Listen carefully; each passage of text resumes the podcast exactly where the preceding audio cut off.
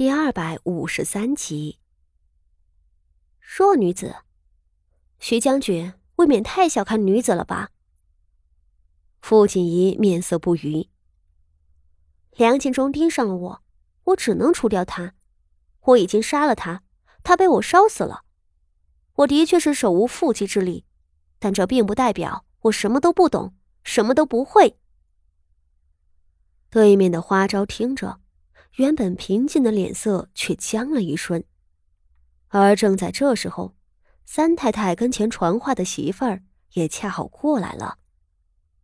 那媳妇儿进门行礼，面上还带着惊恐的泪痕，跪着道：“八小姐，四小姐的尸身已经抬回去了，三太太特意遣奴婢来通禀一声。”牡丹园那边其余的尸首都是些下人的，也已经安葬了。只是三太太被四小姐的尸身吓着了，这会儿还躺在床上起不来。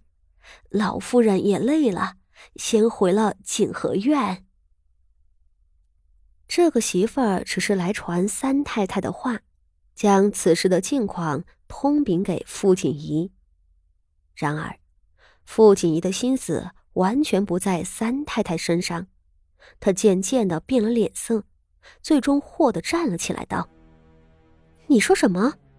只有，只有四姐姐的尸首被找到了吗？”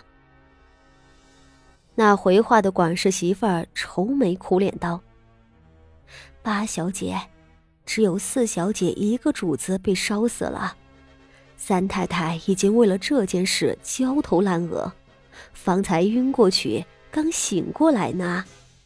您是不知道，四小姐死的可惨了，尸首都和另一个下人粘在一起。好在其余死的人都是些下人，倒没有别的主子。傅锦仪听着，满面呆滞。没有，真的没有，没有梁敬忠的尸首啊。这是怎么回事？难道真的被他给逃了吗？徐策不是说都办妥了吗？可为什么梁敬忠跑了？而他是怎么跑的？这中间都发生了什么？傅宣仪手底下的管事已经偷着来报过了。他说的是，他已经亲眼看到屋子里所有的人都躺在地上，随后。也没有人逃出来。可现在的事实就是，没有发现梁锦忠的尸首。梁锦忠位高权重，若他出事，必定要惊动傅家上下的。傅锦衣觉得自己脑子乱了，他惊愕的看着跪着的媳妇儿，又倏地扭头看向花招，脸色青白交加。花招没有说话，那传话的媳妇儿看傅锦仪面目僵硬，还以为她被四小姐的死讯给吓着了，倒没发觉什么。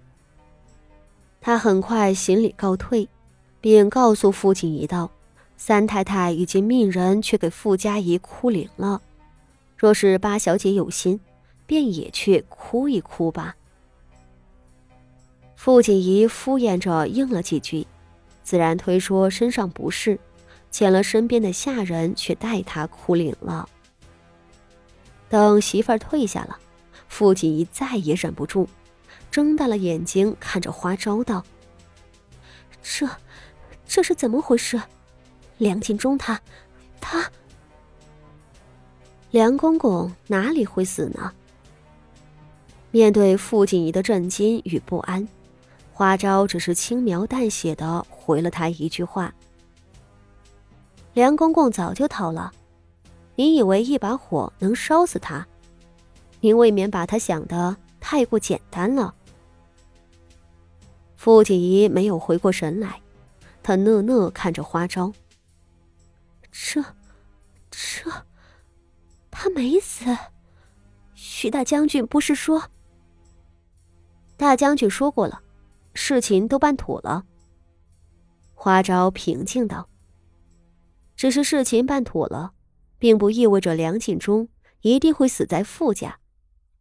不瞒县主，梁敬忠是在火场房梁坍塌之后逃走的，徐大将军是亲眼瞧见的。傅锦仪的呼吸有些急促了，徐策这是什么意思？难道不是要帮他杀了梁敬忠？可既然亲眼瞧见了，为何不下杀手？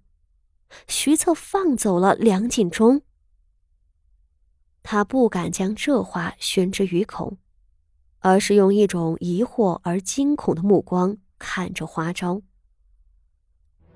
花招本也不愿过多解释，只是看他这模样，还是叹气道：“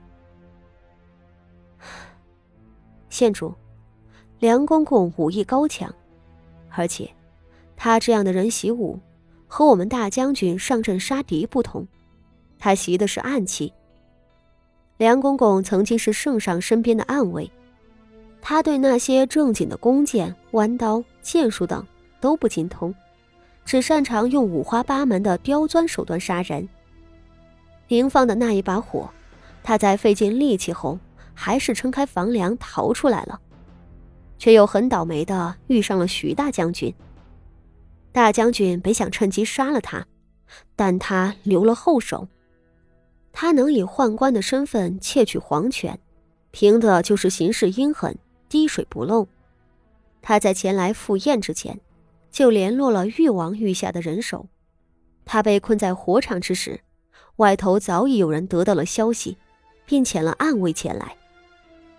梁公公本就是暗卫出身，县主以为区区火场。就能困住他，便是随后徐大将军撞上了他，却也无法在皇家暗卫的眼皮子底下杀他，以免被誉王党抓住把柄。花招说罢，抬眼看着父亲，一道：“所以，荣安县主，这件事情没有您想的那么简单。”傅锦仪听完了。他的脊背已经渗出了一层细密的冷汗。